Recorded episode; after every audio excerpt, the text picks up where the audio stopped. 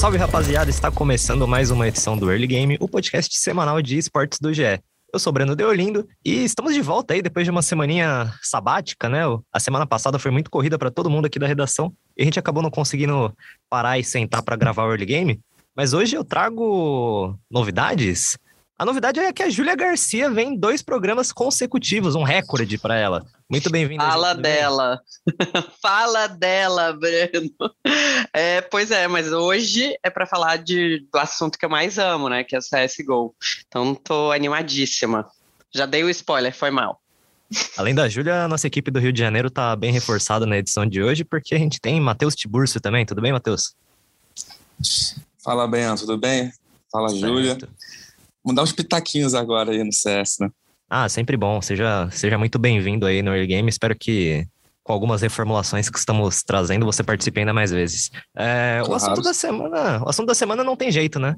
É o EN Hill Major, EN Major Hill, depende do, da sua orientação de SEO. O primeiro Major de CSGO a acontecer no Rio de Janeiro. O evento foi anunciado aí é, durante essa semana. Já tinha muita expectativa desde 2019, quando ainda o ESL One Rio foi anunciado, né? E depois foi cancelado por conta da pandemia. A gente está nessa expectativa de um Mundial de CSGO desde 2019 aí. E finalmente vai acontecer. O Major vai acontecer entre 31 de outubro a 13 de novembro, com os playoffs acontecendo na Geonesse Arena. E acredito eu que desde 2017, desde que a gente tinha uma boa fase ali da, da SK, da Luminosity, jogando muito bem internacionalmente, esse talvez seja o melhor timing, o melhor momento para realizar um, um campeonato mundial de CSGO aqui no Brasil. O que, que, vocês acham? Eu acho que a comunidade precisava, merecia, tá super animada, engajada. É, eu acho que, que veio num, num bom momento, viu, Breno? Porque em 2020, aí, quando ia ser em novembro, no, na, na, na mesma arena, nossa, a gente estava vivendo uma é um caos mundial aí, a pandemia do, do coronavírus. Então a gente não sabia muito bem como é que ia ser o evento, mesmo se tivesse o evento, né? É, teve alguns eventos de outras modalidades aí, de outros jogos com uh, os times jogando presencialmente, mas sem a torcida. Aí eu fico imaginando, imagina se fosse nesse cenário aqui no Brasil, os caras jogando lá na Junesse, só que sem uh, o brasileirinho lá para apoiar. Ia ser bem, bem ruim. Então acho que veio num bom momento. É, a tribo aí tá fazendo, dando um show, botou 710 mil pessoas no jogo da Imperial contra a Cloud9 aí no, no Major da Bélgica. Isso daí inflamou ainda mais a torcida brasileira e mundial. Eu acho que a gente está vendo até pelos movimentos das redes sociais que que a galera tá bem animada. Eu acho que, que até os estrangeiros receberam super de braços abertos. O, o, a torcida brasileira, acho, acho, ouso dizer que é a melhor do mundo. O pessoal elogia muito os portugueses também, mas ouso dizer que os brasileiros estão à frente. Então, tô animada, assim como o resto da torcida. Uhum. E dentro do servidor é um momento muito bom também, né, Matheus? A gente vem aí com a Imperial em alta, surpreendendo muita gente no Major da Antuérpia, com a Fúria, apesar de não ter chegado tão longe nos playoffs do Major, ter, conseguido resultados estáveis, né? Dentro do servidor também é um, é um ótimo momento para trazer esse campeonato para o Brasil, né? Cara, pois é, porque parece que com o Major depois de todos aqueles, esses adiamentos, parece que os astros se alinharam para esse momento de ter, você ter uma grande festa do, do Counter-Strike e do, no Brasil e do, de um esporte eletrônico talvez o mais uh, de maior potencial assim que, que as pessoas se é, é, elas jogaram na infância, né? Você tem muito torcedor ali dos seus 30, 40 anos também levando os filhos para porque eles se identificam bastante com, com Counter-Strike. É, se fosse, né, originalmente, na 2020, você tinha o pessoal do Fallen é, ali meio mal ainda, tá na época da, da do MIBR, ah, a Fúria ainda no processo de, de crescimento, você tinha um certo risco de ter é, a fase de playoffs com a, toda a torcida brasileira sem um time brasileiro, né? É, e passou esses, esses dois anos e, cara, a Fúria já mostrou com grande potencial.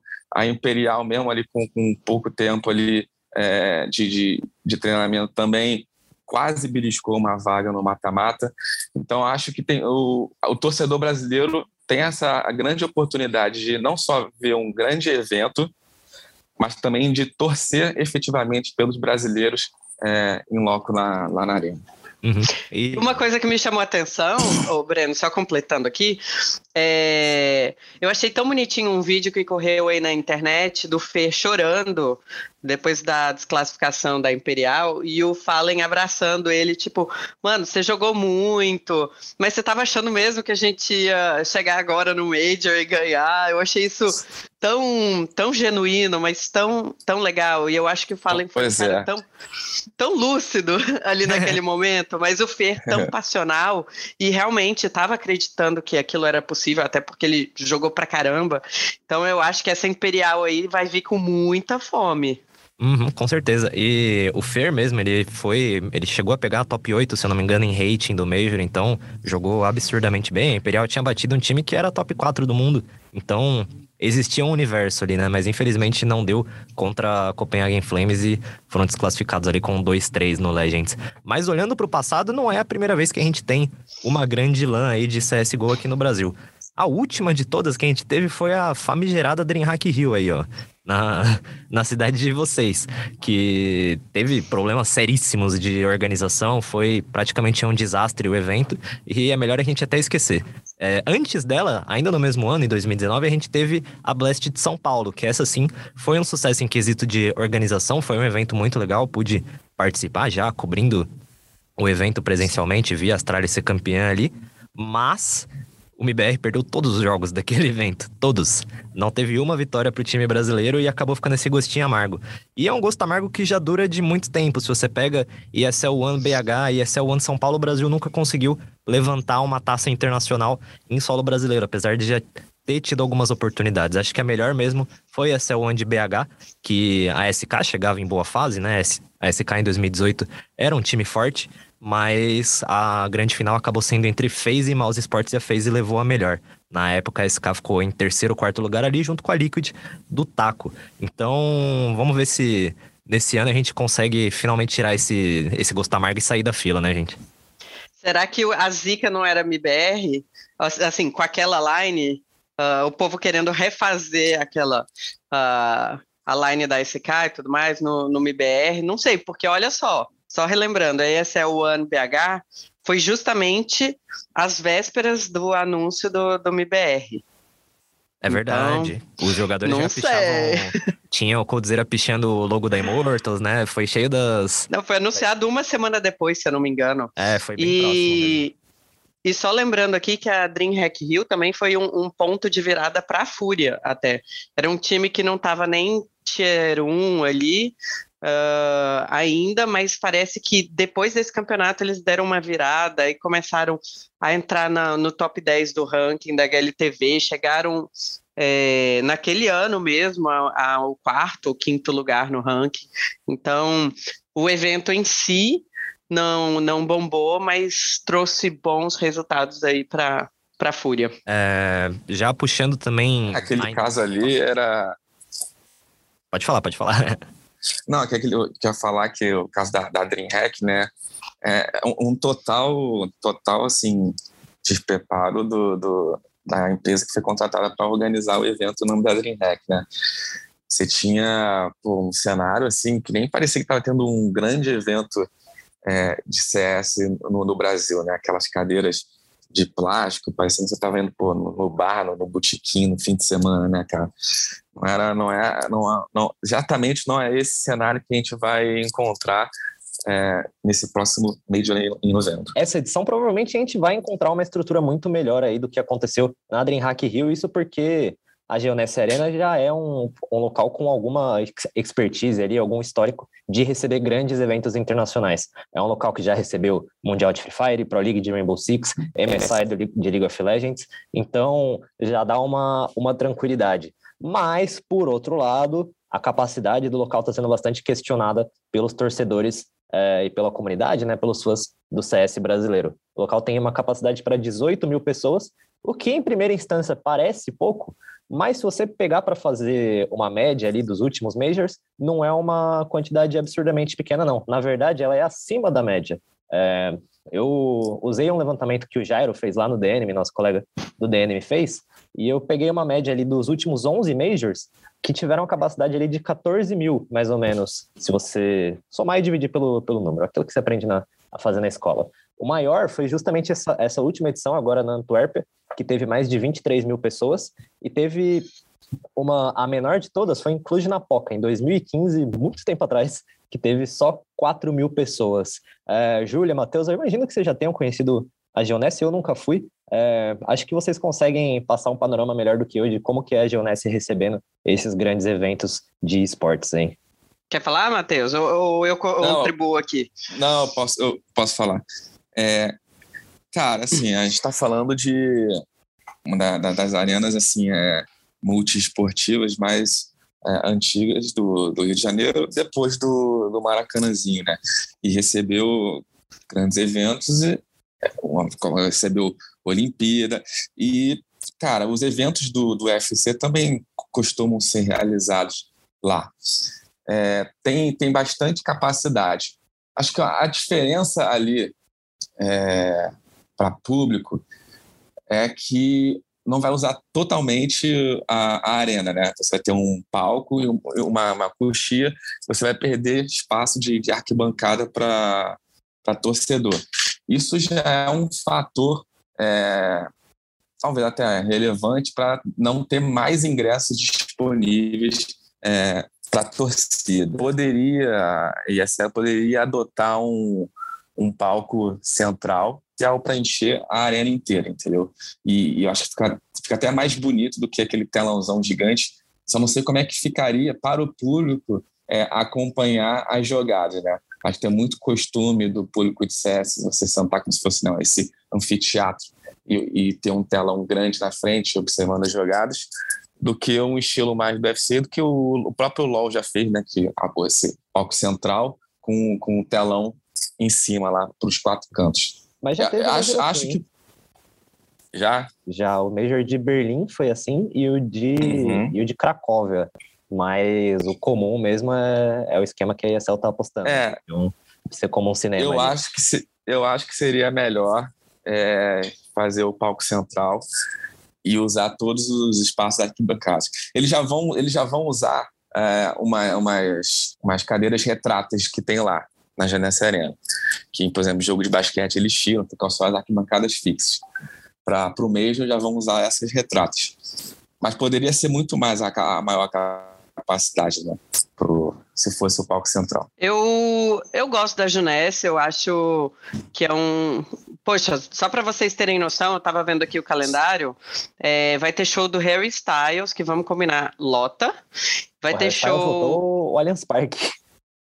Não, exatamente. Então, assim, escolheram aqui no Rio para fazer lá. Vai ter show do Khaled também lá, que também lota qualquer arena. Então, para vocês verem, assim, só terem uma noção de cantores grandes que vão fazer shows lá. É, eu acho que uma, uma boa solução, uma solução legal seria fazer ali na parte externa do próprio Parque Olímpico uh, uma fanfest. E aí, de, de uma forma diferente, a pessoa se sentiria ali fazendo parte do evento. Se eu não me engano, é, e, e, aí é um pouco diferente, assim, óbvio, mas na ESL One era, tinha um mineirinho, estava rolando durante a Copa do Mundo, né, o torneio aí de CS, e do lado de fora, basicamente, era a fanfest da Copa. Não interferiu muito, achei super legal, assim. É, posso estar enganada, mas essa daí é uma lembrança que eu tenho lá de BH. É, e eu acho que seria uma boa solução, assim, que é as pessoas querem estar próximas uma das outras, celebrarem ali, fazerem a festa do, do campeonato e acho que essa seria uma solução. Acho que não, não deve mudar, muito provavelmente a ESL é, não vai mudar de lugar, porque é, é, uma coisa que você tem que se programar com muita antecedência. Uh, vai ter o, a última rodada do Brasileirão, então interfere aí na, no uso de, de outros, outros estádios e outras arenas. Então, é, a, é isso. A mudança de local ela está sendo bastante cogitada pelos fãs brasileiros, mas ela parece bastante difícil de acontecer. O primeiro lugar que apareceu, óbvio, como referência ali no Rio de Janeiro, é o Maracanã, que receberia uma quantidade substancialmente maior de fãs, mas o próprio estádio já meio que afastou essas possibilidades por meio do, do Twitter. É, vou ler aqui o tweet exatamente como eles, como eles fizeram.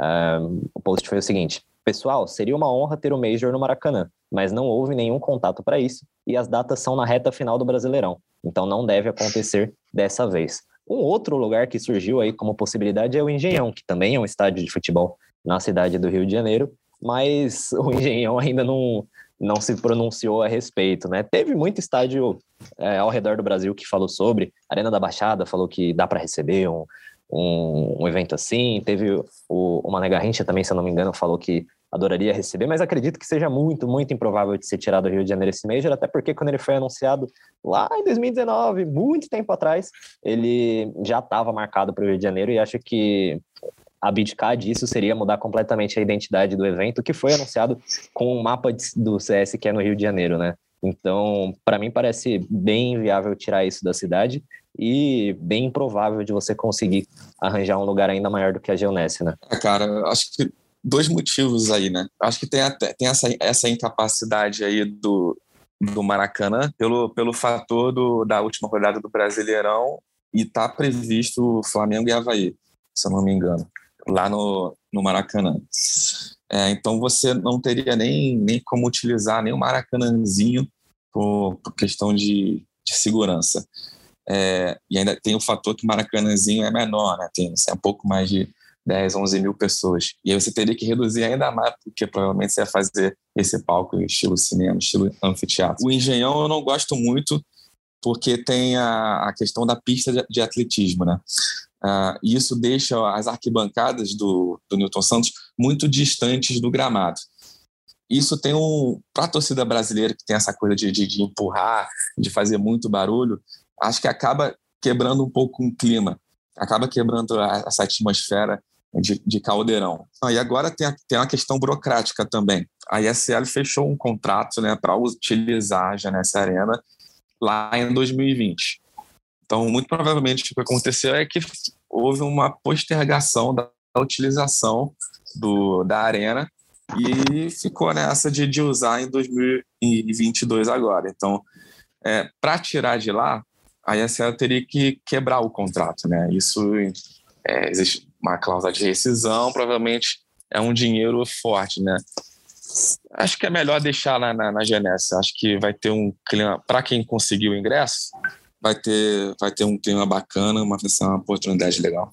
É, o, a briga pelos ingressos foi um dos fatores que mais levantou essa discussão. Até imagino que se não tivesse todo esse, esse bafafá para conseguir assistir o Major presencialmente, talvez a, a capacidade da Geonesse nem fosse questionada, mas foi uma, uma tempestade de fatores ali que levou isso a acontecer. A gente já tem é, um histórico muito grande de não conseguir comprar ingresso para as coisas no Brasil. É, isso é com quase todas as empresas que fazem esse tipo de evento. A gente sofre para comprar show, para comprar ingresso para jogo, para comprar ingresso de UFC, seja lá o que for. Sempre é muito difícil. Para o Major não ia ser diferente, ainda mais no momento que o CS está tão em alta. É, e somado a isso, a gente tem que lembrar que os ingressos que a galera comprou para o ESL One Rio, quando o evento ainda tinha outro nome, quando a pandemia ainda não, não era uma realidade, o, muita gente conseguiu manter esses ingressos. Então, esses ingressos ainda são válidos para o EA Major Rio, né? Para esse evento agora de 2022. E isso com certeza diminuiu bastante a quantidade de pessoas que, que poderia comprar um ingresso novo, né?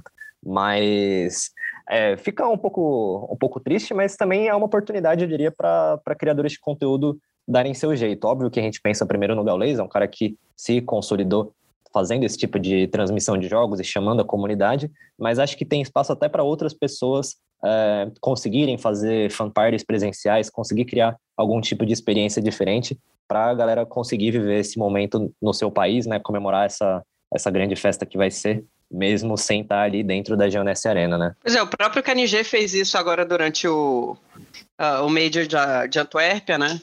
Uh, e eu acho que ele foi o, o, primeiro evento que a empresa dele, o Plano, teve, fez. Então foi um bom teste, eu acho que que aí seis meses é coisa bastante para você é, melhorar o que onde errou ou, ou, evoluir. Então, o próprio KNG pode estimular outras pessoas a fazerem e, e o próprio jogador pode resolver trazer para cá, fazer em São Paulo, sei lá. Uhum. E mesmo no Valorant Masters a gente teve isso, né? A Watch Party do, do Nu, um streamer de, de Valorant conseguiu é, arrecadar, não, conseguiu angariar bastante gente ali. Teve até cobertura em loco do, do Melão, dos casters da Riot, que tava lá no, no evento, fez a, meio que uma cobertura especial diretamente do, da Watch Party durante a final. Infelizmente a Loud não, não foi campeã, mas isso a gente não precisa falar, né? Então tem um, um precedente aí, tem bastante espaço para os criadores conseguirem crescer. Mas um negócio muito engraçado é que a grande final do Major, né, o, o, o principal ali vai acontecer num dia movimentadíssimo, como o Matheus já disse a gente está comentando, vai estar tá junto com a última rodada do Brasileirão, mas além disso vai ter Fórmula 1 e Enem. Fórmula 1 aqui em São Paulo, obviamente, mas o Enem eu diria que já vai ser um dia bem caótico para o Rio de Janeiro, porque, pelo menos aqui onde eu moro, o Enem é, é, é sinal de trânsito. Tipo, tudo, tudo fica parado, tudo é o caos, e imagino que aí não seja diferente, né? Cara, eu acho que a questão do Enem é o que mais pega mesmo, assim, para quem, quem tá lá pensando em ir pro ver o mesmo, né, cara? Porque a pessoa tá ali, né, é, decidindo a vida dela, né, a vida estudantil e até profissional, né, cara? E aí você vê, dada esse esse azar de cair no mesmo dia, a final, no mesmo dia. Acho que é o primeiro fim de semana do Enem, né? Não dá nem para a pessoa chegar assim, ah, pô, fui mal na primeira, então não vou nem na, na no segundo fim de semana. Tem que tomar a decisão na hora já. É. Então, assim, o horário parece que não, não vai dar para ser essa coisa, ah, não vou no Major ali e depois vou para a prova, ou vice-versa, né? Vai ter que escolher mesmo, vai ter que escolher o que, que quer. Bom, o o CS ainda é um, é um jogo que tem, acho que, a faixa etária mais ampla dos esportes aqui no Brasil, né? Porque tem muita gente mais velha que é do CS lá de Lan House, não sei o quê, mas tem essa nova geração bastante movimentada pelo Gaules, então com certeza tem bastante gente que vai passar por esse dilema. Eu vi gente passando por esse dilema no meu, no meu Twitter esses dias, então vai ser, vai ser um Deus nos acuda, com certeza. Mas acho que, em suma, apesar de todos esses problemas com o ingresso, de, da capacidade estar sendo questionada, eu espero um excelente evento. Vai lembrar que nesse último Major da, da Antwerp a gente teve seis vagas também para as Américas e quatro foram ocupadas por equipes sul-americanas. A gente teve três times do Brasil, MBR, Fúria e a Imperial, e a gente teve a 9Z, que é um time composto de outros países daqui da América do Sul, mas que tem o Zac como técnico, o Zac que foi o técnico brasileiro daquela Immortals lá de 2017, que foi vice-campeã. E considerando que Complexity Liquid não vem em uma grande fase e o CS do, da América do Norte não está em seu melhor momento desde de muito tempo, não, não é loucura pensar que dá para ter cinco, talvez até seis times brasileiros representando aí e provavelmente conseguindo uma boa campanha, né? É, eu vou, vou até puxar a minha sardinha aqui. Eu entrevistei o Gaulês, a gente falou sobre esse, esse tema na entrevista. Quem quiser assistir, tá no site do GE. Uh, do, do GE mesmo, na parte de esportes.